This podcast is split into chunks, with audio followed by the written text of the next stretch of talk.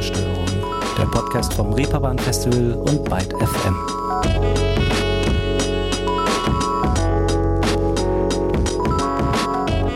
Bonjour, liebe Menschen und willkommen. Schön, dass ihr auch diese Woche hier dabei seid. Denn heute haben wir wieder eine dieser Bands am Start, die man am besten seit gestern vielleicht schon kennt, weil sie morgen schon in aller Munde sein könnten. Nämlich Steintor Herrenchor. Und ich bin mir gar nicht so richtig sicher, was genau es ist, dass die drei Freunde aus Hannover an sich haben, das mich irgendwie recht sicher stimmt, dass ihr Newcomer-Insider-Tipp-Status nicht mehr allzu lange anhalten wird. Aber davon könnt ihr euch ja sehr gerne in dieser Ausgabe Ruhestörung selbst überzeugen, denn ich habe mit zwei von ihnen, mit Timon und Milan, im Vorfeld dieser Folge eine gute Runde bei Zoom verbracht und dabei so einiges über sie erfahren. Und das tat auch Not, kann man mal sagen. Denn wenn man versucht, etwas Konkretes über die junge Band herauszufinden, stößt man sehr schnell an die Grenzen dieses vermeintlich so allwissenden Internets auch mal angenehm. Zumal, wenn dahinter kein ausgetüftelter, wir machen auf super geheimnisvoll Marketingplan zu stecken scheint, sondern einfach vielleicht auch mal kein ausgeprägter Selbstdarstellungswille. Soll's ja geben. Wir hören aber erstmal zur Einstimmung etwas Musik von der Band mit einer viergliedrigen Straßenlaterne als Profilbild. Das hier sind Steintor Herrenchor mit ihrem Song Luisa und ich bin Leonie Möhring. Hello! reason.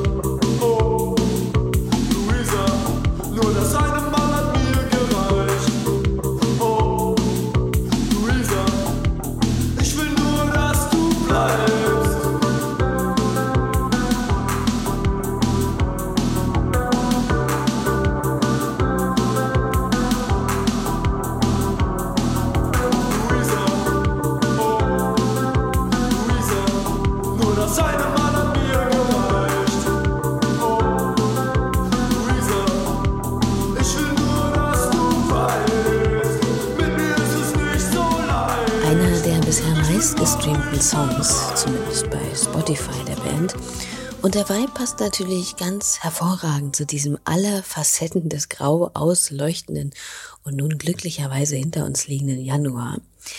Aber ich will ja auch gar nicht schon wieder übers Wetter jaulen. Wir haben ja das große Glück, dass unser Organismus nicht auf Photosynthese angewiesen ist und somit auch allem zum Trotz ungeknickt durch solche Wochen kommen kann, wie man auch anhand von Timon und Milan merkt, denn die sind so gar nicht im Jahresstart Blues anheimgefallen, wie es scheint. Oh, bis jetzt, bis jetzt eigentlich total toll. Eigentlich alles, alles gut gelaufen, irgendwie gut reingekommen. Und bis jetzt auch viele gute Sachen passiert. Ähm, ja, bei mir bis jetzt nett.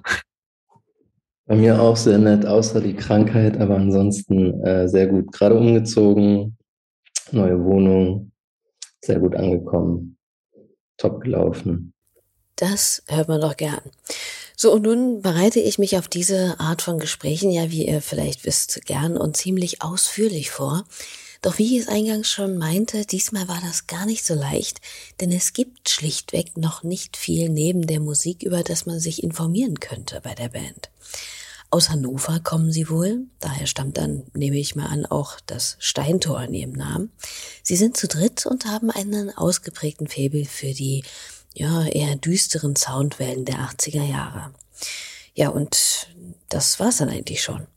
Nun ist das Trio natürlich auch noch nicht so lange auf der musikalischen Bildfläche, aber gemessen daran, wie breit sich nicht wenige bereits vor der ersten Single an präsentieren und die Nähe zu diversen darstellenden Formaten suchen, stellt sich natürlich die Frage, was ist da los bei Steintor Herrenchor? Einige texten etwas davon, dass sich hier geheimnisvoll gegeben wird. Ich tippe ja eher auf eine gesunde Medienscheue. Was trifft also eher zu? Milan bringt mal Licht ins Dunkel. Mm, äh, gesunde Medienscheue bestimmt.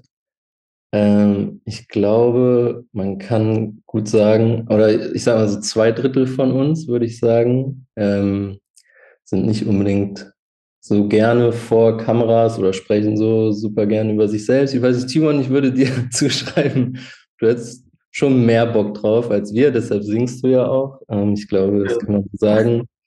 Ähm, wir machen ja alle auch schon ein bisschen länger Musik und hatten viel so diese Produzentenrolle auch gerne. Deswegen, ähm, also Hip-Hop produziert, aber eben Instrumentals gebaut und nicht die Person gespielt, die irgendwie dann auf der Bühne steht.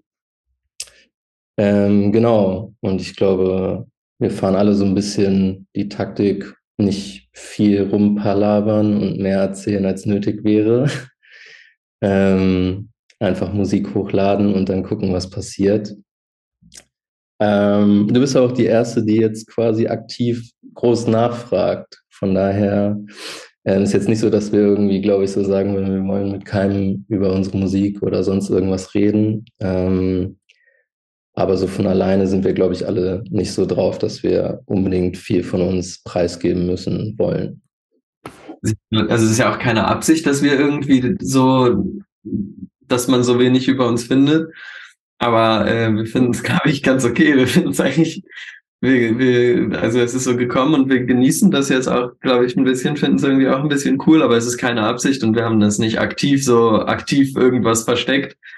Ich glaube, es gab auch einfach nicht so die Möglichkeit, also ja genau, wie Milan sagt, äh, es hat einfach niemand nachgefragt. Sonst bestimmt schon bestimmt, schon mal was erzählt, aber äh, ja, wir, wir sind, wir sind, glaube ich, alle nicht so die sich vorne hinstellen und sagen, hey, ich bin der und der, sondern wir machen einfach total gern Musik. Und irgendwie auf wundersame Weise hören das auf einmal auch total gern sich irgendwelche Menschen an. Ja, steht kein Konzept hinter und nichts. Naja, dass das einigen gefällt, ist jetzt gar nicht so wundersam, finde ich. Aber gut, dann wäre ja jetzt im Prinzip noch die letzte Chance, sich irgendwie eine, ja, fancy Identität oder Image auszudenken, mit dem man in Zukunft die Presse schwer beeindrucken oder an der Nase herumführen kann.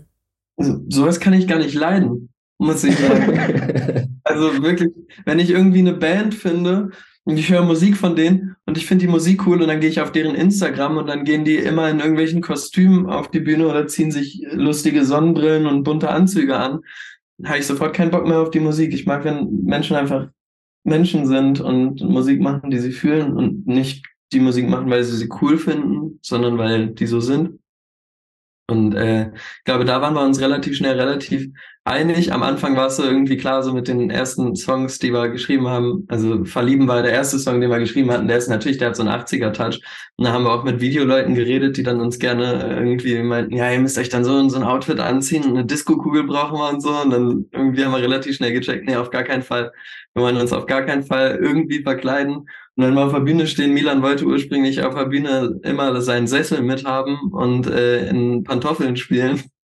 So, also eigentlich wie wir, wie wir sind und uns bloß nicht verkleiden und uns bloß keine Mühe geben, irgendwie, irgendwie zu wirken. Bloß keine Mühe geben, irgendwie zu wirken. Ein sehr schöner, erhaltenswerter Vorsatz. Zumal in einer Zeit, in der das Wirken so unheimlich wichtig geworden zu sein scheint und vom Bewirken teilweise auch kilometerweit auseinander liegt. Aber das mit dem ausgedachten Image war ja auch eher ein Scherz von mir. Ich hatte von Anfang an, wie gesagt, nicht unbedingt das Gefühl, dass hier irgendeine Masche gehegelt wird. Ja, es war halt ganz witzig auch, weil, weil du eben noch gesagt hast, du glaubst auch nicht, dass das Absicht war, aber das fanden wir dann ganz amüsant, weil eben wenn dann mal jetzt über uns geschrieben wurde, kam ja sehr oft der Kommentar eben, ja, man findet ja nichts und ähm, das wurde einem dann immer schon so ein bisschen zugeschrieben, dass das so eine Marketingstrategie fast ist, so etwas Geheimnisvolles irgendwie aufbauen zu wollen. Das ist aber eigentlich voll das Gegenteil. Ist so halt, ja, ähm, nicht mehr draus machen, als es jetzt ist. Ja, Musik nämlich.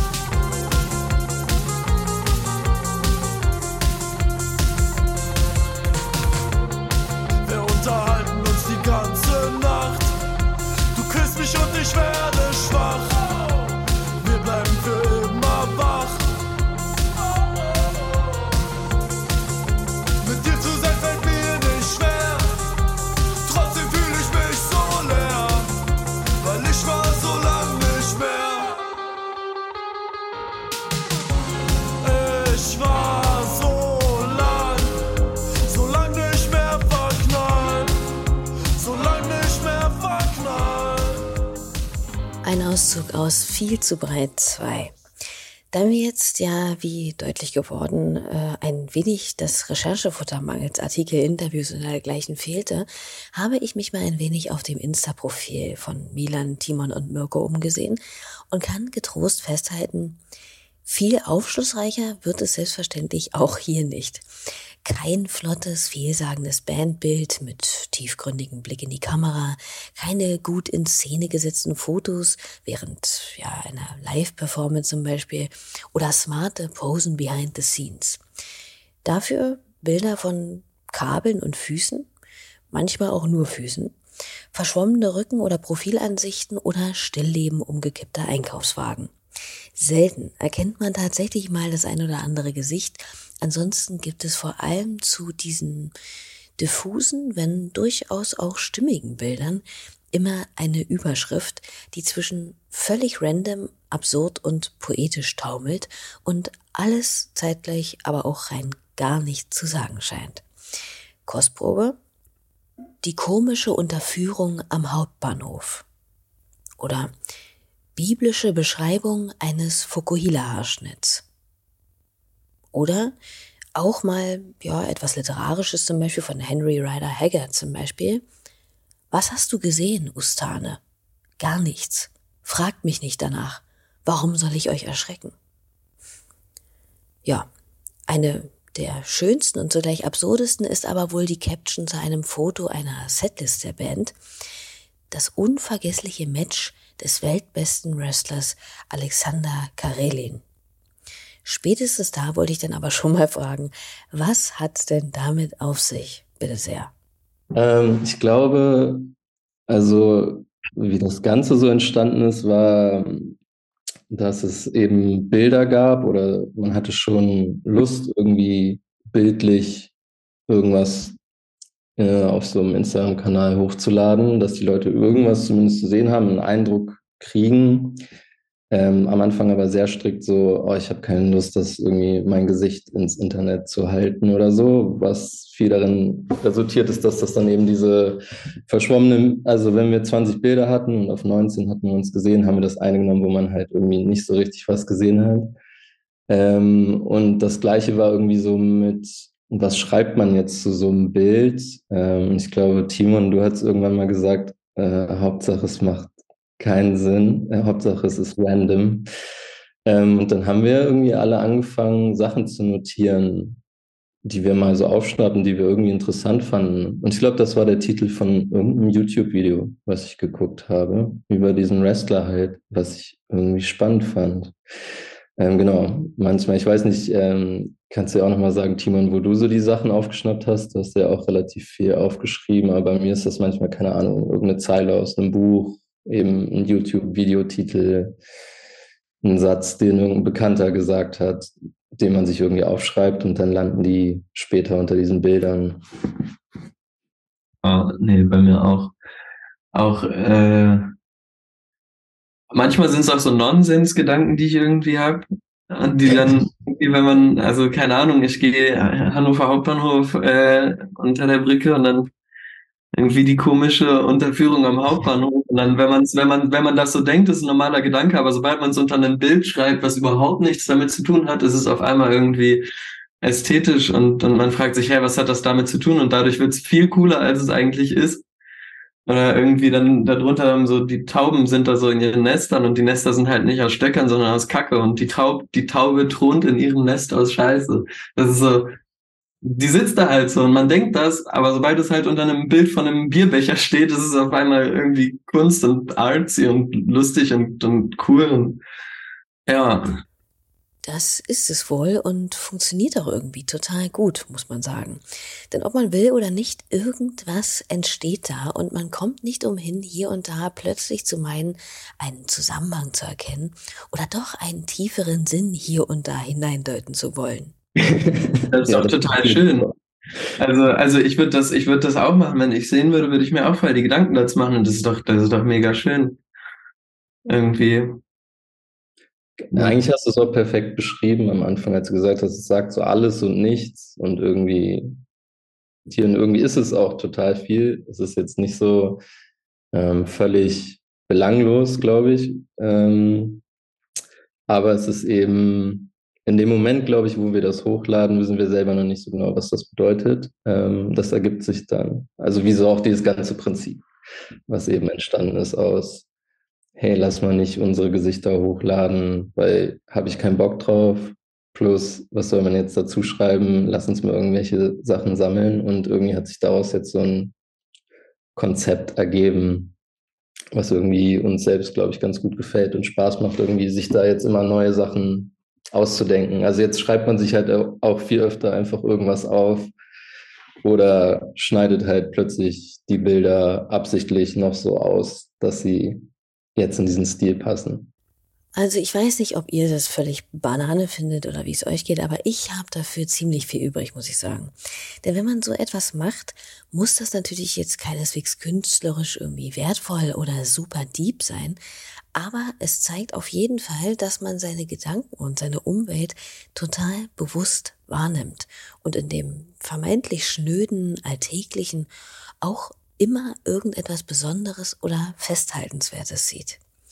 So wird eben selbst der Titel eines millionenfach geklickten YouTube-Videos zu einem russischen Wrestler Poesie. Ja, genau. Also ich hätte niemals gedacht, dass ich irgendwie mal sagen würde, ich finde einen YouTube-Videotitel sehr poetisch, aber irgendwie war das dann in dem Moment so irgendwie total begeistert. Und ich weiß noch, dass Timon das gelesen hat und dann auch direkt ein, oh Gott, das ist ja wunderbar. Was ist das denn für ein Satz? Das ist vielleicht meine Lieblingscaption. Das klingt wunderschön. Ich finde, dadurch, dass es so dermaßen aus dem Kontext gezogen ist, hat das hat so was, ich finde, das klingt so nach so, so was Träumerischem, so nach so einer Fantasie irgendwie, so, so, ein, so, so, so eine Tagträumerei, finde ich. Und dadurch, dass das Bild halt überhaupt nichts damit zu tun hat, irgendwie wird das, also macht es das noch mehr. Also es, ich weiß nicht, es fühlt sich einfach, ich, irgendwie gibt mir das so ein schönes Feeling, der Satz. Es klingt, für mich klingt das nicht nach irgendeinem, der, der kämpft, sondern irgendwen, der einen Traum hat und, und irgendwie einen großen Punkt in diesem Traum erreicht, erlebt oder so. Und irgendwie gibt mir das ein total schönes Gefühl. So, und ich habe keine Ahnung, wer dieser Wrestler ist. Es klingt einfach total schön. So wie vielleicht auch das Wort Schülerband in manchen Ohren, die damit vielleicht vergangene nostalgische Gefühle verbinden. Dieses Wort wiederum findet sich auch ziemlich oft als Hashtag unter den Posts von Steintor Herrenchor wieder, was selbstredend zu der Frage führt, auch wieder eher so eine assoziative Geschichte oder soll das ein Verweis auf die Entstehungsgeschichte der Band sein? Sind sie überhaupt alle aus Hannover beziehungsweise der gleichen Stadt, muss man vielleicht mal vorweg fragen? Also wir kommen alle aus Hildesheim und sind alle, glaube zu verschiedenen Zeitpunkten nach Hannover gezogen. Haben uns aber auch schon alle in Hildesheim kennengelernt. Das haben wir aber erst über die letzten drei Jahre oder so rausgefunden, dass wir uns alle schon irgendwie als Kinder kannten, aber haben irgendwie uns dann später kennengelernt. Milan und Mirko kennen sich schon länger. Ich bin irgendwann dazugekommen. Aber äh, zusammen zur Schule gegangen ist keiner von uns, glaube ich. nee, ab. Nee, ich bin mit Mirkos Schwester zur Schule. Ähm, ja, also der Schülerband-Hashtag hat damit nichts zu tun. Das war, glaube ich, eher, ähm, die Band ist auch so ein bisschen merkwürdig entstanden. Also habe ich ja vorhin schon gesagt, dass wir alle irgendwie produziert haben im Hip-Hop-Bereich oder auch Techno, Dub-Techno, ähm, solche Sachen. Und äh, genau, ähm, nie, also alle mal Instrumente gespielt haben, gerade so in der früheren Jugendzeit, aber nie irgendwie groß in Bands waren. Also so Bandmusik war irgendwie nie so ein Ding, vielleicht früher mal ein Traum, aber hat man nie gemacht. Und wir waren alle eher ja, eben Produzenten oder auch DJs, haben aufgelegt.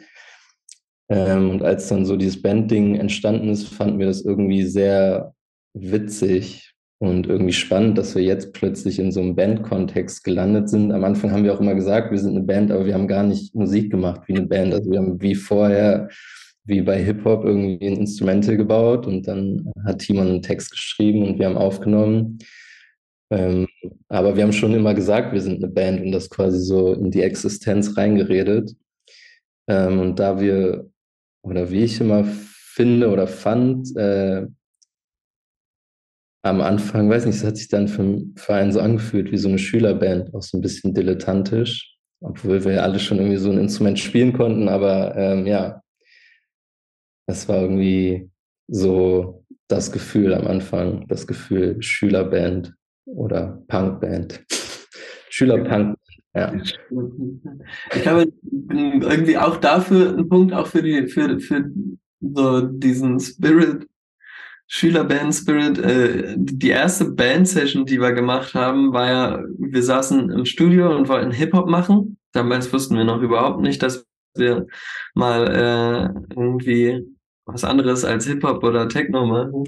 Und dann brauchten wir Samples. Wir wollten irgendwas samplen und hatten nichts. Und dann haben wir uns einfach Instrumente da, äh, also wir hatten Instrumente da, haben uns hingesetzt und waren so, okay, wir spielen jetzt eine halbe Stunde Jazz und dann samplen wir, machen wir einen Beat da draus. Und dann ist relativ schnell so eine wilde Punk-Session draus geworden. Und wir haben nur Krach gemacht. Und äh, äh, danach, das war irgendwie, das war, ich finde, der Spirit, da ist der erste Band-Arbeitstitel entstanden. Dann gab es später, dann gab's später Postkarten den, den Track und dann, dann irgendwie eine Session später haben wir gesagt, ja, wir sind jetzt eine Band.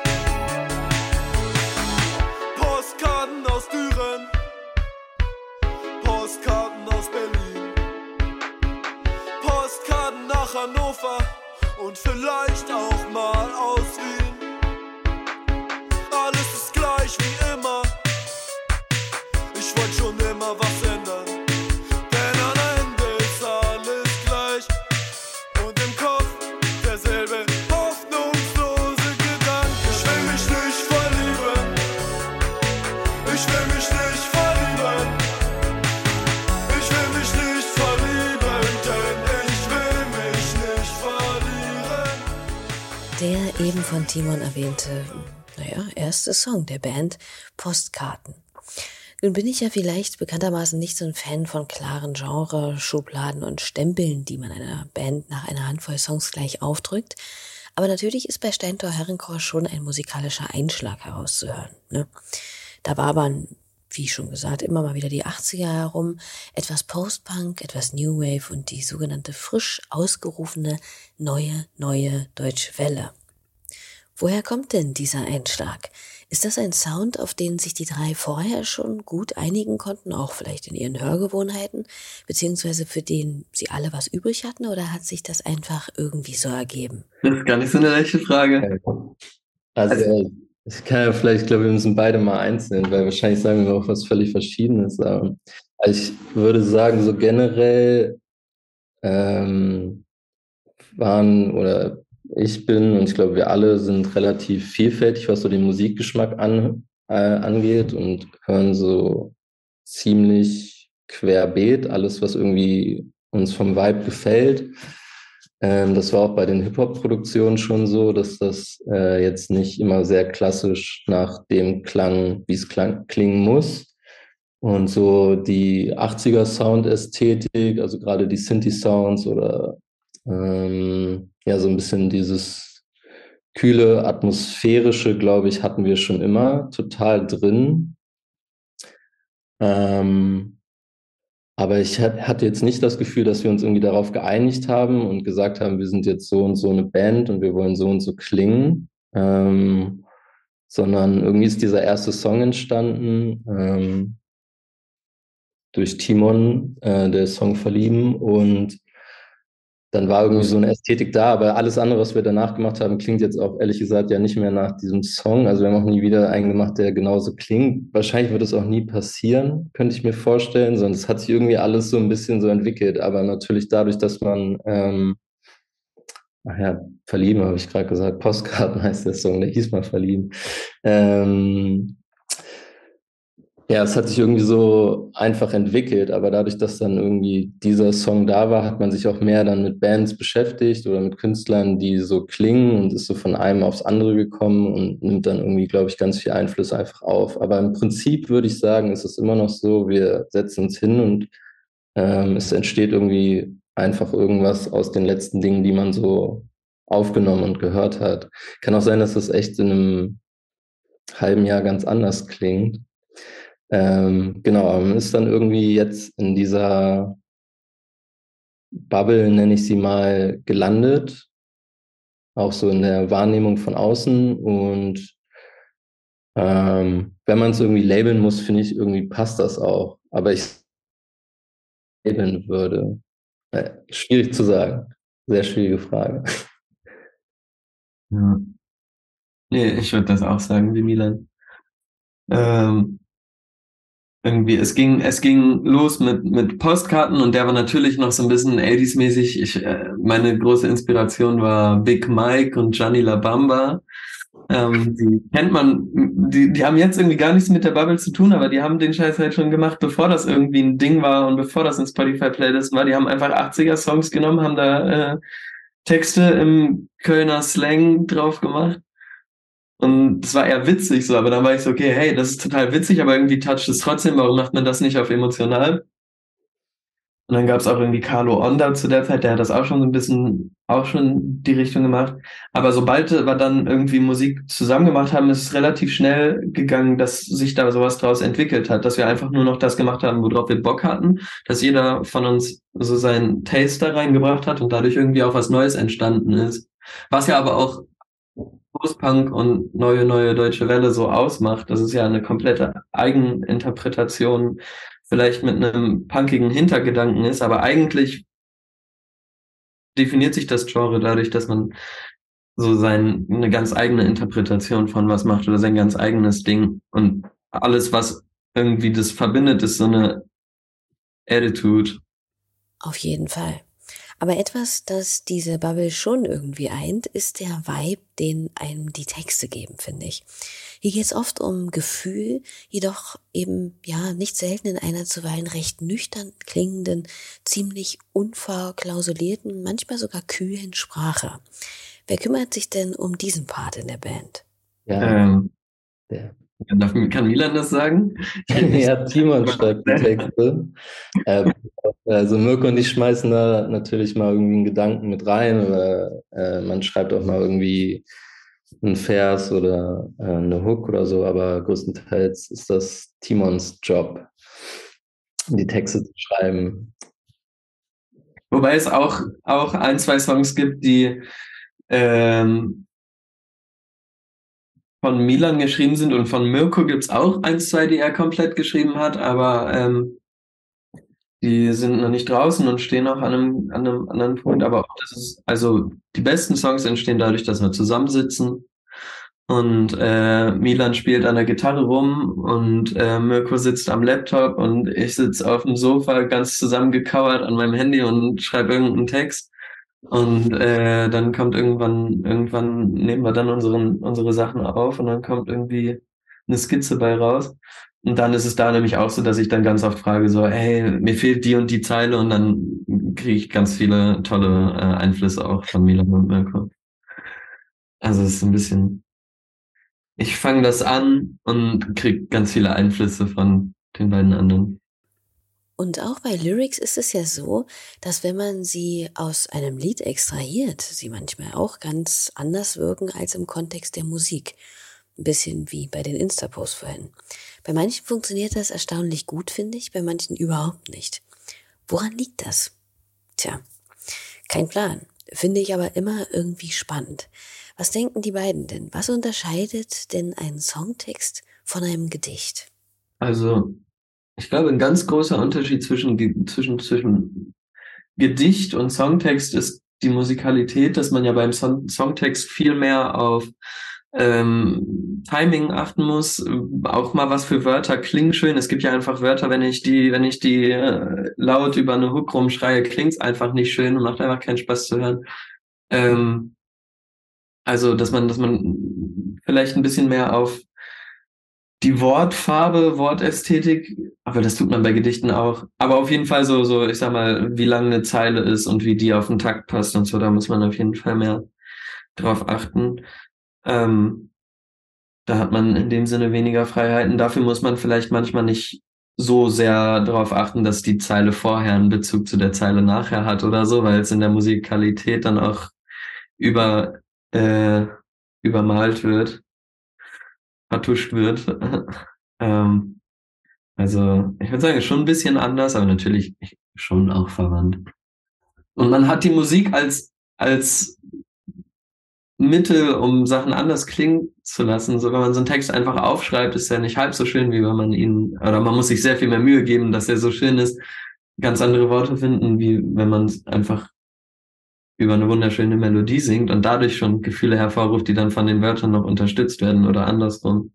Genauso wie bei den Bildern auf Instagram. Wenn man andere, irgendwie einen anderen Kontext für die Worte hat, dann können die ganz anders wirken.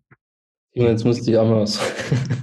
ähm, wenn du ohne Musik schreibst, manchmal, hörst du dann trotzdem Musik im Kopf? Weil ich habe irgendwie so die Erfahrung gemacht, also ich schreibe ja jetzt nicht so oft, aber ähm, wenn es mal geklappt hat, war es eigentlich immer so, dass es irgendwie ähm, so eine ganz klare Melodie schon gab oder halt irgendwie einen musikalischen Background. Und wenn ich das mal wirklich probiert habe, einfach nur so zu schreiben, dachte ja, das wird schon musikalisch passen, war das immer furchtbar. Ist das bei dir auch so? Ähm, ich würde sagen, ich habe ganz grundsätzlich eigentlich immer irgendeinen Takt im Kopf. Und auf den schreibe ich dann auch manchmal oder so ein Bauchgefühl, das ich bekomme, wenn ich Musik höre. Manchmal habe ich das auch, wenn ich keine Musik höre und dann irgendwie das war als Grundgefühl, aber auf jeden Fall immer so ein Takt zum Mitwippen und dann schreibe ich da drauf und rede vor mich hin. Oder äh, was ich auch mache, wenn ich einfach andere Musik höre und auf einmal fallen mir andere Zeilen auf das Lied ein, was ich höre. Und dann schreibe ich mir die auf. Oder äh, Ambient. Oh. So, Ambient-Musik einfach und man sitzt im Zug und die Landschaft zieht vorbei und auf einmal so, boah, das ist doch eine total schöne Zeile für einen Song. Und dann auch irgendwie versuchen im Kopf so einen Takt zu halten. Wie könnte man da die Zeile drauf kriegen? Aber einfach so, so Ambient, Drone, Flächenmusik. Ähm, darauf kann man auch irgendwie ganz schön gut schreiben. Auch wenn es da keinen Takt drin gibt. Da hört ihr es. Kann ich aber tatsächlich ganz gut unterschreiben. Alles, was zu viel klare Songstruktur, zu viel ja, Melodie oder Gesanggabe beinhaltet, lenkt mich persönlich auch viel zu krass vom Denken bzw. Schreiben ab. Und wie läuft das beim musikalischen Teil? Wie gehen die drei an ihre Musik heran? Gibt es da feste wöchentliche Probezeiten, in denen versiert an bestimmten Ideen und Skizzen geschrieben und gefeilt wird?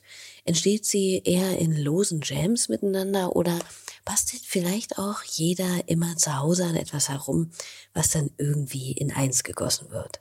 All das. Ganz oft oder, oder so der Weg, wie dann so die, die Skizzen und Songs zustande kommen, die man dann am meisten hört, irgendwie die am besten werden, ist ganz oft so irgendwie meistens zu zweit. Also entweder äh, also nicht, nicht zu dritt, sondern halt einfach zwei von uns in freier Belegung treffen sich und fangen irgendwas, äh, irgendwas an und daraus wird irgendein Vibe und die dritte Person, also wir haben so eine Cloud, das scheren wir dann alle Projekte und jeder kann drauf zugreifen. Und äh, äh, irgendwann nimmt sich das Projekt nochmal wer vor und bastelt dann nochmal alleine weiter dran rum. Und irgendwie, aber es ist ganz verschieden. Luisa zum Beispiel ist, ist eine Jam gewesen, da waren ähm, ich glaube, Milan und ich einfach bei meiner Arbeit im, im Studio und haben einfach rumgejammt. Und ich habe heute Mittag erst die erste Luisa-Version gehört, die ist ungefähr das gleiche, wie es rausgekommen ist. Ähm, und die haben wir da irgendwie in einer Dreiviertelstunde äh, so gejammt eigentlich. Und, und dann war das auch schon durch. Und manchmal ist es aber auch so, dass, dass irgendwann ein Instrumental vorher macht und ich schreibe dann zu Hause oder ich sitze alleine zu Hause, mache eine Jam und äh, irgendwie äh, genau. Und dann gibt's immer irgendwann den Punkt, wo Milan dann in unsere äh, Signalgruppe schreibt, äh, hey, ich habe mir den Song nochmal vorgenommen. Und dann hört man rein und es ist nochmal irgendwie, dann ab dann ist es ein krasser Song und nicht mehr irgendeine Jam, sondern Milan macht dann immer Magic und dann wird's geil. Danke.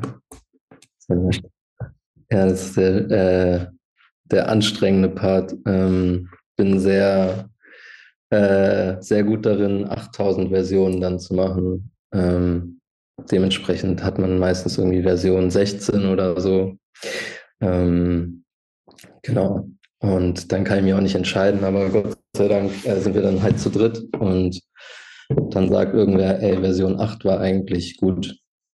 Version 9 bis 16 hätte es gar nicht mehr gebraucht. Ähm, ja, aber ja, geht super viel hin und her. Ich glaube, ähm, Luisa war schon auch eine Ausnahme, wo es wirklich dann komplett schon gestimmt hat. Das war auch eigentlich witzig, weil wir erst zweieinhalb Stunden sehr krampfhaft versucht haben, irgendwie irgendwas Bestimmtes zu machen, weiß ich noch, ich weiß gar nicht mehr was, aber irgendeinen Song weiterzumachen oder fertig zu machen und schon ein bisschen äh, frustriert waren und dann irgendwie diese Jam angefangen haben. Und ja, ich glaube, es war nicht mal eine Dreiviertelstunde eigentlich.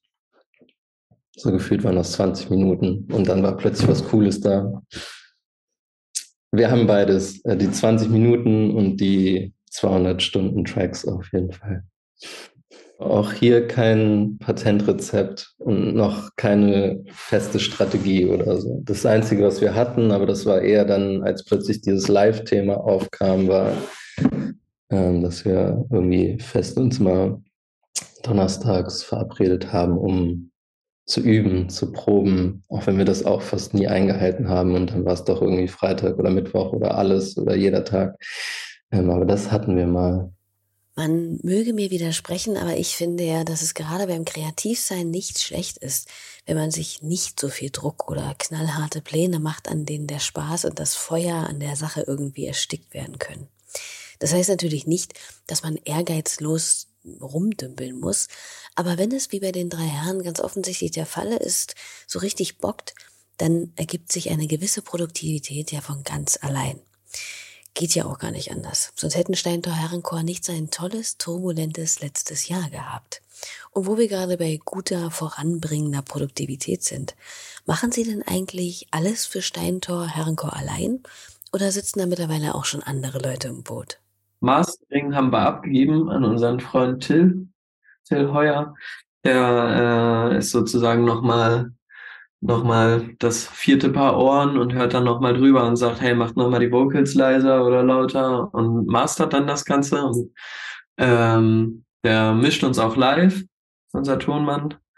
Ähm, aber sonst machen wir tatsächlich alles, alles bis jetzt äh, alleine, weil es sich einfach noch nicht ergeben hat irgendwie oder oder wir auch total gut damit auch gerade noch klarkommen und Spaß dran haben. Und auch ein bisschen Glück haben, muss man sagen, dass Mirko das gerade das äh, Live-Ding so ähm, zu organisieren. Zum Beispiel, ähm, dass er das ein bisschen gelernt hat, mal sich da ein bisschen auskannte. Ich glaube, ich wäre da ein bisschen überfordert gewesen und Timon auch jetzt, wenn es dann plötzlich losging und man irgendwie irgendwelche Rider schreiben muss und organisieren muss. Ähm, aber ja, auch da hatten wir Glück und ähm, wie Timon gerade schon gesagt hat, irgendwie bis jetzt macht alles noch Spaß, auch das selbst zu machen. Ähm, ich glaube, solange wie das so ist, machen wir das auch. Solange noch genug Musik macht, Zeit dann auch bleibt, das ist wahrscheinlich eher so der Knackpunkt irgendwann. Ja, das kann natürlich passieren, beziehungsweise wird passieren, weil das alles ab einer gewissen Größenordnung nicht mehr unter einen Hut zu bringen ist.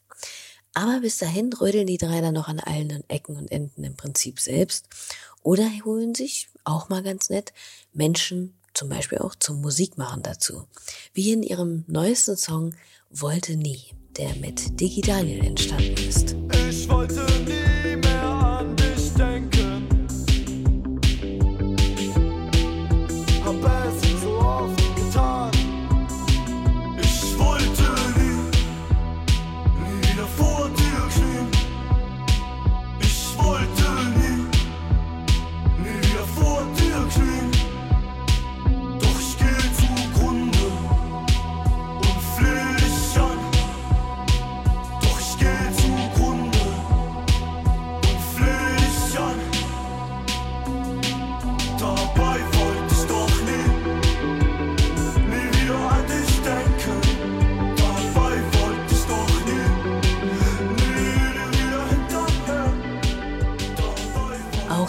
Den man gut mal im Kopf behalten kann, wenn man sich gerne in dieser bereits umrissenen neuen, neuen deutschen Welle aufhält. Digi Daniel zusammen mit Steintor Herrenchor. Der stand auf jeden Fall auch auf einer Setlist der Band und von denen gab es im letzten Jahr so einige. Denn, wie gesagt, 2022 kam für das Trio viel ins Rollen. Wie hat sich das Ganze denn angefühlt? Das war wunderschön. Das war total toll. Irgendwie auf einmal Auftritte gespielt und Auftritte sind ja nochmal ein ganz anderes Erlebnis, als wenn man einen Song hochlädt und der kriegt ein paar tausend Klicks. Das war ja auch schon abgefahren, irgendwie den ersten Song auf Soundcloud hochgeladen nach 24 Stunden. Wir haben niemandem Bescheid gesagt, nach 24 Stunden haben den irgendwie tausende Leute gehört. Ähm, Und wir haben den nicht mal, wir haben das basically nicht mal unseren Freunden gesagt. Ich weiß auch nicht, wie das passiert ist. Ganz viel hat eine Person gehört. ganz, ganz oft gehört, aber ähm, äh, nee, also sonst äh, äh, nee, und dann kriegt man auf einmal so, so, eine, so, ein, so, so ein Feedback einfach von Leuten, die vor einem stehen. Und dann fahren wir nach Heidelberg und da stehen 600 Leute vor der Bühne und die Hälfte kann mitsingen und man ist am anderen Ende von Deutschland gefühlt. Ähm, das ist schon total krass. Das macht unfassbar viel Spaß. Und ähm, total schön. War ein sehr gutes Jahr für mich. Also hat sich ganz, ganz viel getan. Irgendwie wir machen ja alle schon unfassbar lange Musik, einfach aus Spaß und auf einmal macht es Sinn. Und nicht nur, ist nicht nur Spaß oder man versucht nicht nur irgendwie was zu erreichen, sondern auf einmal ist es so krass, Leute kennen die Musik und Leute mögen das und man kriegt schöne Rückmeldungen für das, was man schon seit vielen, vielen Jahren einfach nur gerne für sich in seinem Kämmerchen macht. Ähm, ein wundervolles Jahr, 22. Und 23 wird noch krasser. Aber auch ganz tolle Bookings. Und, und ganz andere Perspektiven als letztes Jahr noch. Und ich bin total gespannt. Also es macht richtig Spaß gerade. Ja, ja, Dieses spannend war es, auf jeden Fall. Ähm, gerade, also für mich auch, ähm, ich hätte, ich war mir jetzt nicht so sicher, ehrlich gesagt, ob ich das genießen werde, auf einer Bühne zu stehen. Ich habe das schon gerne vermieden. Also wie Timon schon gesagt hat, wir machen ja alle schon lange Musik und so das einzige äh, was ich mir vorstellen konnte, war Auflegen, weil da ist es dunkel und alle sind mit sich selbst äh, beschäftigt und ähm, feiern. Das ist nicht so diese normale Bühnensituation. Ähm, deshalb sehr, sehr spannend und auch ich habe es total genossen und es hat äh, extrem viel Spaß gemacht, womit ich gar nicht unbedingt gerechnet hätte. Ähm, ich glaube, viele, die Musik machen, machen das ja, weil sie genau darauf hinarbeiten irgendwie sich auf diese Situation freuen. Das war jetzt äh, gar nicht bei uns allen unbedingt so der Fall und deshalb umso spannender, wie viel Spaß das von Anfang an gemacht hat. Ähm, und dass auch ähm, gerade das Live-Spielen dann so ein riesen ähm, so ein Riesenpart geworden ist, relativ schnell. Also am Anfang, ich glaube, wir haben uns alle überhaupt nichts vorgestellt, was daraus wird. Wir haben halt einfach Sachen hochgeladen und es war so, ja, jetzt hat man mal was hochgeladen und nicht irgendwie auf der Festplatte verrotten lassen, wie irgendwie 200 Projekte davor. Ähm, aber da hat ja auch noch keiner daran gedacht, dass das irgendwie jetzt mal das große Live-Ding werden soll und dass sich das so entwickelt hat und irgendwie, glaube ich, sehr gut funktioniert hat letztes Jahr, war sehr, sehr spannend, sehr viel Spaß gemacht. Und das konnte man auf jeden Fall auch merken. Allein von ihrem Auftritt beim Reeperbahn Festival wurde mir von drei unabhängigen Quellen total vom Auftritt von Steinteuer Chor vorgeschwärmt, weil die so sympathisch, so unprätentiös und so leidenschaftlich bei der Sache waren. Können wir nur bestätigen. Äh, hat sich auf jeden Fall auf der Bühne auch so angefühlt und hat sehr, sehr viel Spaß gemacht mit den Leuten. Also äh, kann ich auch gleich dazu sagen, also ab dem ersten Konzert waren diese Zweifel dann auch weg. Man hat sofort gemerkt, dass das sehr viel Spaß macht und irgendwie sehr gut funktioniert. Und es ist total cool irgendwie, wie, ähm, ja, wie offen die Leute sind, weil ähm, Timo hat zum Beispiel gerade auch das Konzert in Heidelberg schon angesprochen. Also man wurde gebucht, obwohl man irgendwie nur so zwei, drei Songs im Internet hatte und auch äh, beim Reeperbahn Festival, ähm, Ariane, da haben wir nach dem Konzert auch gesagt, hey, ähm, wie kommt das eigentlich, dass du uns hier hingebucht hast, irgendwie, obwohl du nur zwei Songs kanntest? Und sie hat auch gesagt, naja, irgendwie habe ich da was drin gesehen und ich habe es halt einfach mal riskiert. Ähm, und das äh, war natürlich für uns mega cool, dass irgendwie Leute gesagt haben, wir probieren das jetzt mal. Ähm, und irgendwie können wir uns das ganz gut vorstellen und dass es dann auch noch so mega gut funktioniert hat und irgendwie das Feedback so krass war. Ähm, ja, das war schon ziemlich gut. Ja, und ich glaube, wir sind da auch alle ganz viel reingewachsen. Wir haben vor allem ganz viel über Milan erzählt. Also sein erster Plan war ja, wie gesagt, in, in einem Sessel zu sitzen beim Konzert und einen Wein zu trinken. So, ähm, aber äh, äh, ja, es gibt so ein paar Friends, die ja eigentlich bei allen Konzerten dabei waren und irgendwie haben die dann auch gesagt, krass, wie ihr da reinwächst oder auch ganz viel, wie, wie Milan da reinwächst. Ich glaube, ich war, ich war von vornherein auch schon immer recht auf der Bühne, habe dann auch recht offen geredet und natürlich, ich weiß nicht, wie viel sich da geändert hat und Mirko auch. Aber gerade bei Milan, wenn man erste Konzert und letzte Konzert, der ist da total reingewachsen und irgendwie, ähm, ähm, ja, nicht klasse. total toll. Irgendwie entwickeln wir uns da alle und, und ja, aber beim ersten Konzert ja. habe ich noch Fotos gemacht. Unser erstes Konzert. Ja, so kann sich das ändern. Und ich finde, das klingt alles total entspannt und gut, was die drei da machen, wie sie sich und alles sehen. Und ihr merkt vielleicht, warum ich meine, dass es sicherlich sich lohnt, sie jetzt schon zu kennen und auch mal live zu erleben, bevor die Adressen vielleicht immer größer werden. Wobei ihnen das ja zu wünschen wäre, ne? Und das nicht heißen muss, dass irgendwas schlechter wird. So ist nicht. Aber apropos Pläne, größere Locations, whatever, gibt es denn irgendwelche konkreten Pläne oder Ziele für die nächste Zeit oder kommt das, was kommt? Wie sieht 2023 aus? Relativ ungeplant, aber wir haben ganz, äh, also recht, recht viele total tolle Bookings reinbekommen. Wir sind, äh, also, also vielleicht nicht jedes, aber gefühlt fast jedes Wochenende in einer anderen Stadt den Sommer über auf irgendeinem anderen Festival. Da freuen wir uns, glaube ich, alle total drauf, ganz viel zu erleben. Und natürlich mehr Musik machen, ganz viel Musik machen.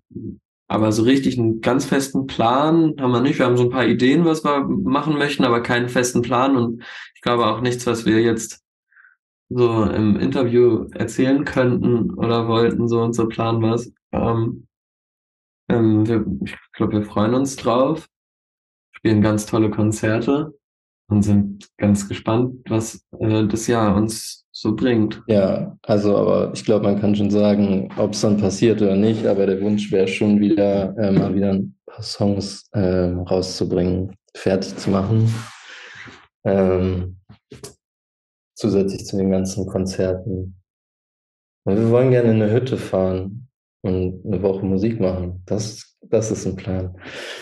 Ähm, nachdem halt letztes Jahr dann viel das Live-Thema irgendwie auch war, äh, was wir auf die Beine stellen mussten und was jetzt ähm, so ein bisschen läuft, ähm, ja, wieder mehr ähm, Musik machen, neue Musik machen und irgendwie versuchen, Sachen rauszuhauen. Aber wie immer gibt es kein, keine Strategie und keinen Masterplan. Und da habt ihr die Podcast-Unterschrift für diese Ausgabe hier. Keine Strategie und kein Masterplan. Klingt nach guten Aussichten für dieses Jahr, finde ich. Und damit gleiten wir auch allmählich dem Ende dieser Ausgabe mit Steintor Herrenchor entgegen. Aber wir schalten hier natürlich nicht ab, bevor wir nicht noch ein paar Musikempfehlungen für die trübe Jahreszeit der beiden eingeholt haben. Hört alle Charlie Megira. Ich glaube, ich hoffe, man spricht es so aus. Und zwar ich muss gerade selber noch mal kurz gucken, wie das Album heißt. Einmal das Album, oh Gott, ich hoffe, ich spreche das jetzt richtig aus. The Aptomatic Mr. Zinger Mambo Chick. Ähm, Charlie Megira. Ähm, das Cover ist so ein Porträt mit Malerei drauf, erkennt man schon. Super tolles Album. Ähm, und dann noch ein einzelner Song von The Wake, aber äh, On Our Honeymoon, sehr toller Song. Timon wird nicken. Das ich liebe den. Meine zwei Empfehlungen für den trüben Winter. Ich halte sehr viel von Milans Musikempfehlungen. Man weiß immer nicht, woher er die Sachen hat, aber es ist grundsätzlich spannende Musik, die absolut großartig ist. Äh, Milan kann Musik. Ich habe einen Song, den habe ich seit ein paar Tagen als durchgängigen Ohrwurm wirklich durchgängig und ich pfeife den die ganze Zeit vor mir her, auch wenn ich gar nicht damit rechne. Und das ist, ich muss, ich muss einmal nach dem äh, Titel gucken. Es ist von ähm, Feline Sonny, Same Light. Ähm, mein Mitbewohner hat mal oder spielt in einer Band mit dem Drummer, der auch bei Feline Sonny spielt und darüber irgendwie den Song ein bisschen kennengelernt und jetzt vor einer Woche oder so das erste Mal den komplett gehört und seitdem durchgängig Ohrwurm. Same Light, Feline Sonny. Großartiger Song. Ach, ich finde das ja immer wunderbar, wenn sich meine Gäste hier bei Ruhestörung gegenseitig empfehlen. Feline Sonny war Ende letzten Jahres ja hier bei mir auch schon beim Podcast dabei. Und Steintor Herrenchor wiederum wurden mir mal von Ich glaube tatsächlich und passenderweise, weil auch neue, neue Deutsche Welle-Vertreter Edwin Rosen empfohlen. Ja, so schließen sich die Kreise. Und sonst noch etwas? Ich muss noch kurz hm? Donkey Kid nicht zurück hinterher schieben, auch wenn das jetzt eher. Oh, absolut ganz toll. Und 222 von Nils Keppel. Äh, die. Auch wunderschön. Aber zurück von äh, Donkey Kid auch, auch so ein durchgängiger Ohrwurm. Den hatte ich vor ein paar Wochen auch jeden Tag durchgängig. Warum ist Winter in meinem Zimmer? Toll. Mhm. Ja. Das war der Jahreswechselsong. Der Jahreswechselsong und die zwei Monate davor.